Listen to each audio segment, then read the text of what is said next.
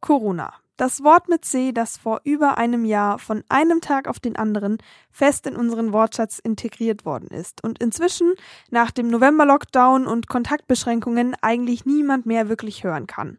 Deutschland hat die Pandemie inzwischen mehr oder weniger gut in den Griff bekommen, auch wenn die Zahlen aktuell wieder steigen. Und das ist vor allem dadurch gelungen, dass seit Dezember zahlreiche Impfkampagnen laufen. Und was da dazu kommt, inzwischen hat fast jeder und fast jede ein Impfangebot bekommen oder bekommt aktuell eins. Ende März habe ich bereits schon mal in einer M945 To Go Folge einen Blick darauf geworfen, wie das mit dem Impfen weltweit eigentlich so läuft. Und jetzt, knapp fünf Monate später, kam mir die Idee, dieses Thema der weltweiten Impfstoffverteilung nochmal aufzugreifen und ein kleines Update zu machen. Wie sieht es denn eigentlich aktuell aus? Mein Name ist Elisa Farbig und damit herzlich willkommen zu einer neuen Folge M945 To Go und einer Fortsetzung zum Thema Impfstoffverteilung weltweit. Wie läuft das eigentlich? M945 To Go. Dein Thema des Tages.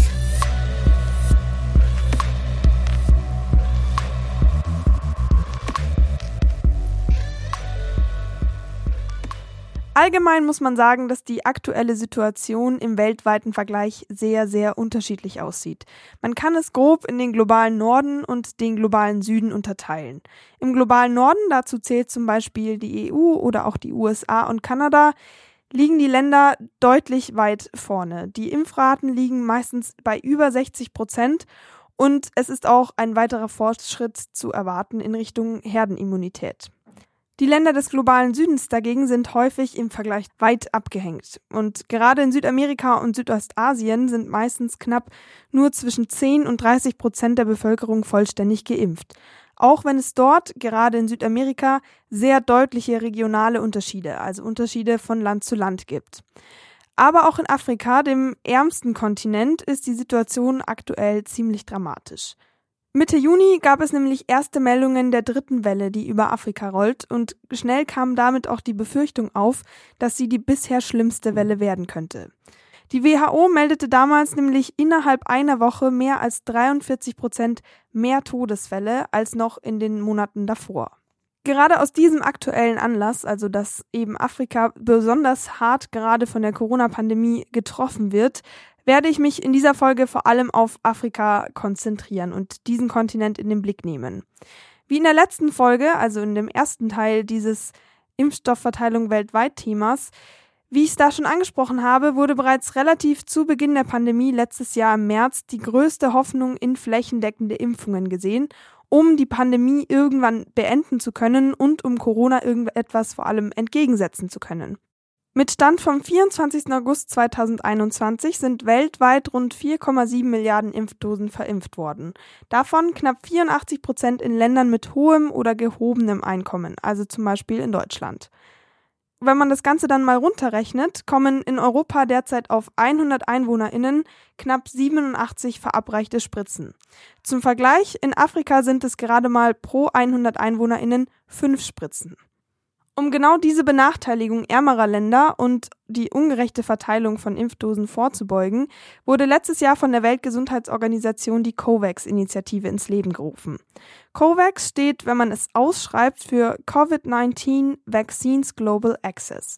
Also wie der Name schon sagt, geht es dabei um den globalen Zugang zu Covid-19-Impfstoffen. Die Initiative soll also dafür sorgen, dass die Impfstoffverteilung weltweit gerecht geregelt wird und Länder unabhängig von ihrer Kaufkraft oder ihren ja, finanziellen Möglichkeiten Zugang zu Impfdosen bekommen können. Das Ganze finanziert sich so vor allem durch Spenden. Anfang des Jahres stellte die COVAX-Initiative den Plan vor, dass sie bis Ende 2021 knapp 700 Millionen Impfdosen nach Afrika liefern möchte. Aktuell ist die Lage jedoch in Bezug auf Impfdosen ziemlich angespannt, obwohl es im Frühling eigentlich ganz positiv und vielversprechend aussah. Nach Ghana, das nämlich das erste Land Anfang März war, das Impfstofflieferungen bekommen hatte, folgten Länder wie Kenia, die Elfenbeinküste oder auch Kambodscha in Südostasien. Und die Impfkampagnen dort konnten starten. Stand jetzt sind aber nur knapp 50 Millionen Impfdosen nach Afrika ausgeliefert worden und mehr als die Hälfte des Jahres ist vorbei. Ich stelle mir in diesem Zusammenhang also die Frage, wo denn das Problem liegt, gerade weil es eben Anfang des Jahres doch so vielversprechend aussah. Woran liegt es, dass es auf einmal so schleppend vorangeht? Dafür habe ich mit Heike Behrens gesprochen. Sie ist Bundestagsabgeordnete für die SPD und Vorsitzende des Unterausschusses Globale Gesundheit im Deutschen Bundestag. Und ich habe sie mal gefragt, wie denn ihrer Meinung nach ein erster Zwischenstand der gerechten Impfstoffverteilung aussieht und wo es aktuell hakt. Es ist im Grunde äh, völlig unbefriedigend, muss man sagen. COVAX ist überhaupt nicht im Plan. Äh, bis jetzt konnten ungefähr 122 Millionen Impfdosen ausgeliefert werden. Das ist natürlich viel zu wenig und hängt auch mit ganz unterschiedlichen Faktoren zusammen. Also zunächst war es ja mal schwierig, ausreichend Impfstoffe wirklich auf dem Weltmarkt zu kaufen. Und die Lizenzproduktion des AstraZeneca-Impfstoffs in Indien ist da zum Beispiel ein ganz wichtiger Faktor. Aber durch die Zuspitzung der Pandemiesituation in Indien konnte das Land seine ursprünglich gemachten Lieferzusagen nicht einhalten. Und insofern muss man sagen, es ist eigentlich eine ganz dramatische Entwicklung, dass 80 Prozent der verfügbaren Impfstoffmenge bisher eben nur in 10 Prozent der Staaten verimpft wurde. Allein die EU hat mehr als 400 Millionen Impfstoffdosen erhalten. Und hier sind bisher ungefähr 60 Prozent der Erwachsenenbevölkerung einmal geimpft. Aber wenn man das jetzt vergleicht, dagegen sind eben nur 1,5 Prozent der afrikanischen Erwachsenenbevölkerung geimpft. Und insofern muss man sagen, das Versprechen, dass Covid-19-Impfstoff ein öffentliches Gut sei, dieses Versprechen konnte eigentlich nicht mal im Ansatz gehalten werden. Außerdem fügt Heike Behrens hinzu, dass insgesamt eigentlich knapp 10 bis 15 Milliarden Impfdosen benötigt werden würden, um alle impfwilligen Personen weltweit impfen zu können. Deshalb plädiert sie zum Beispiel auch für eine Aufhebung von Patenten der Impfstoffe, damit zum Beispiel auch in Afrika selbst Impfstoff hergestellt werden kann und der Kontinent somit nicht vom globalen Norden abhängig ist. Also sie plädiert ganz klar für die Hilfe zur Selbsthilfe, dass wir als globaler Norden, als zum Beispiel die EU, dazu beitragen, dass der Kontinent, also Afrika in diesem Fall, selbstständig dazu beitragen kann, dass sie eben Corona etwas entgegensetzen können. Erste Projekte zu dieser Impfstoffherstellung in Afrika gibt es tatsächlich schon, und zwar im Senegal und in Südafrika. Das Problem ist nur, dass natürlich da auch wieder die Finanzierung ein großes Problem ist, denn diese Produktionskapazitäten aufzubauen nach den erforderlichen Standards ist ziemlich teuer und bis das Ganze also wirklich in Massenproduktion laufen kann, wird es noch einige Zeit dauern. Bisher bezieht der afrikanische Kontinent seine Impfdosen eben vor allem über die COVAX-Initiative und die Spenden von anderen Nationen. Eine zentrale Säule der COVAX-Initiative sind nämlich neben den finanziellen, also neben Geldspenden, auch Impfstoffspenden. Und wenn ich das so höre, eben dieses Wort Impfstoffspenden, dann denke ich relativ schnell an den Impfstoff von AstraZeneca. Der eine oder die andere erinnert sich vielleicht auch noch an die Debatte um diesen Impfstoff in Deutschland Mitte April und die Dutzenden Medienberichte dazu, dass angeblich tausende Impfdosen davon rumliegen würden, dass sich, da sich die Menschen nicht mehr damit impfen lassen wollten. Der Hintergrund dieser Debatte war die Diskussion um die empfohlenen Altersgruppen, also an welche Menschen in welchem Alter dieser Impfstoff vor allem empfohlen und dann dementsprechend auch verimpft werden sollte. Diese Diskussion ist nämlich nach mehreren gefährlichen bzw. vereinzelt sogar tödlichen Thrombosen ausgebrochen.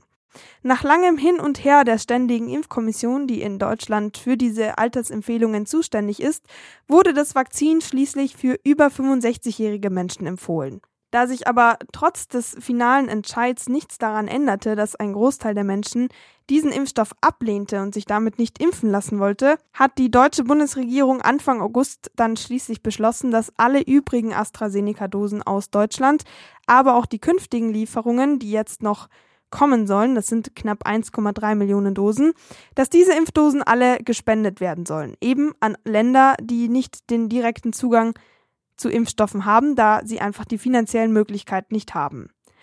An sich finde ich, klingt das eigentlich nach einem ziemlich guten und vor allem sinnvollen Plan, da wir eben eine gerechte Verteilung dieser Impfdosen auf der Welt erreichen sollten, um das Ganze eben global zu bekämpfen, die ganze Pandemie. Aber in Deutschland wird das Vakzin ja aktuell für Menschen über 65 empfohlen, eben nach dieser langen Diskussion. In Afrika liegt der Altersdurchschnitt der Bevölkerung bei knapp 18 Jahren und sogar über 40 Prozent der Bevölkerung sind unter 14 Jahren. Dass also nun ein Impfstoff, der in Deutschland offiziell für Menschen über 65 Jahren empfohlen wird, nun an einen Kontinent gespendet wird, wo die Bevölkerung ja deutlich unter 65 Jahre alt ist, finde ich etwas komisch. Aber auch dazu habe ich mal Heike Behrens nach ihrer Meinung gefragt und gefragt, ob sie das vielleicht genauso sieht wie ich oder was sie davon denkt.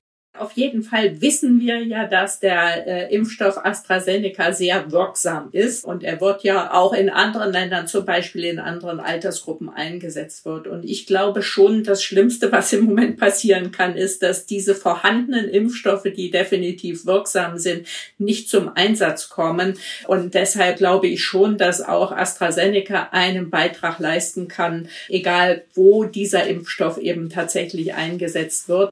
Sie sagt also mehr oder weniger indirekt, dass es sich bei der Empfehlung der Ständigen Impfkommission in Deutschland eben dann doch nur um eine Empfehlung handelt und der Impfstoff in Europa durch die Europäische Arzneimittelbehörde, also die EMA, durchaus für alle Altersgruppen zugelassen wurde und viele Länder, egal ob in der EU oder auch weltweit betrachtet, so auch handeln und diesen Impfstoff bei allen Altersgruppen anwenden und einsetzen.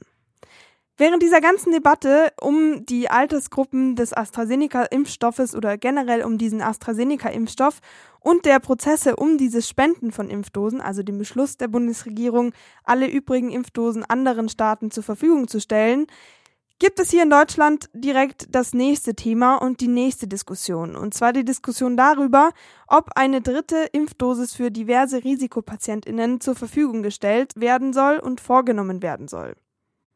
Jetzt haben wir schon einige Meinungen von Heike Behrens gehört. Sie sitzt zwar eben in Deutschland im Deutschen Bundestag, also im Parlament, und debattiert mit anderen PolitikerInnen genau über solche Themen. Allerdings ist sie ja doch nicht selbst, also direkt davon betroffen. Also wenn es darum geht, Impfstoff gespendet zu bekommen, weil man sich selber nicht leisten kann. Was sagt also jemand dazu, der in einem afrikanischen Land lebt und den eben genau diese ganzen Diskussionen, die bei uns in Deutschland geführt werden, betrifft? Um das herauszufinden, habe ich mit Michael Maynard gesprochen. Er lebt in Nairobi in der Hauptstadt Kenias und hat mir bereits im März für den ersten Teil dieses Podcast-Themas seine Eindrücke etwas geschildert, wie die Situation vor Ort aktuell ist. Kurz bevor ich damals mit ihm gesprochen hatte, hatte die erste Impfstofflieferung Kenia erreicht. Und zu den Plänen westlicher Länder, eben bereits über eine dritte Dosis zu sprechen, während die Situation auch in seinem Land in Kenia doch immer noch ziemlich stockend ist, hat er Folgendes zu sagen.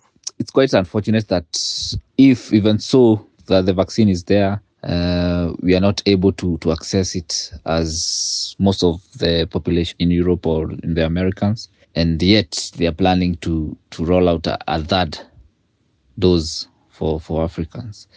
So I think first they, they have to to make the vaccine accessible, even the first and the second uh, jab for for African, before they start uh, maybe uh, planning, before they start planning for for that uh, dose for us. Er findet also, dass gerade auch die afrikanischen Menschen erstmal flächendeckend den Zugang zu einer ersten und einer zweiten Impfung ermöglicht werden sollte, bevor in anderen Teilen der Welt über ja schon eine dritte Dosis diskutiert wird. Denn er findet, dass international gesehen das Ganze einfach ausgeglichener sein sollte.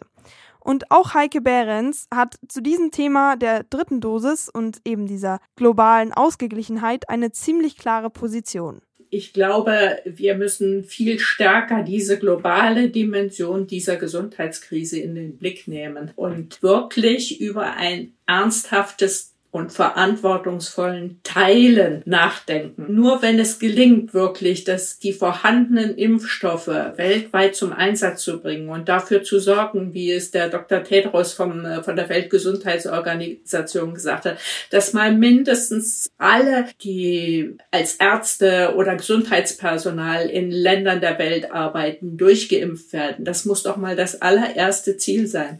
Ich glaube, dass das einerseits wichtig ist, in der Verantwortung, die wir füreinander haben, aber auch unter volkswirtschaftlichen Gesichtspunkten absolut notwendig, unter medizinischen Gesichtspunkten, denn wir wissen, dass sich Mutationen weiter ausbreiten und dass natürlich mit dem Ausbreiten von Mutationen auch die Gefahr verbunden ist, dass sich Virusvarianten entwickeln, gegen die die vorhandenen Impfstoffe nicht helfen. Und deshalb müssen wir alles tun, um die Weiterverbreitung dieser Mutation oder die, diese Weiterentwicklung des Virus zu unterbrechen. Äh, und das, dafür reicht es eben nicht, wenn wir hier in Deutschland durchgeimpft sind oder wenn Europa durchgeimpft ist, sondern dafür brauchen wir wirklich weltweit die Bekämpfung des Virus. Und äh, deshalb ist es zwingend notwendig, hier dafür zu sorgen, dass wirklich alle den Zugang haben zu diesen Impfstoffen. In Kenia steigen die Fallzahlen mit der dritten Welle aktuell weiterhin an. Und trotzdem, so erzählt es mir Michael Maynard, kehren die Menschen langsam zu ihrem normalen Leben zurück, da sie sagen, dass das Virus ja nicht mehr so einfach verschwinden wird, also ganz nach dem Motto You've got to move on in life.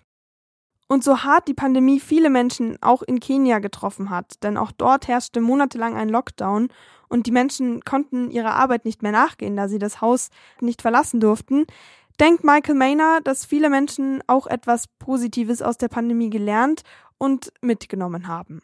I know there are some lessons that we have learned. Some people have learned like to have uh, other things or other side hustles apart from their normal jobs. Other people have learned that family is important because now they spend most of their, their time uh, with their families.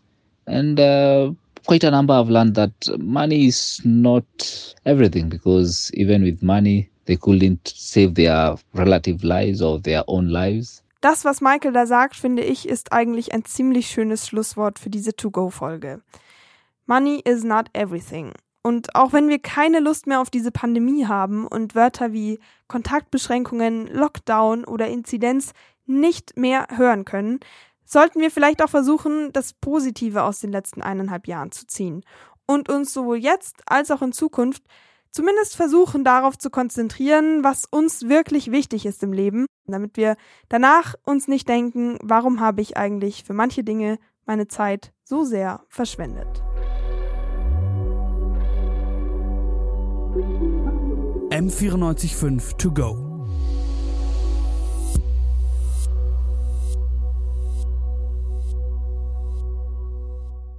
M945 To Go ist eine M945 Produktion. Ein Angebot der Media School Bayern.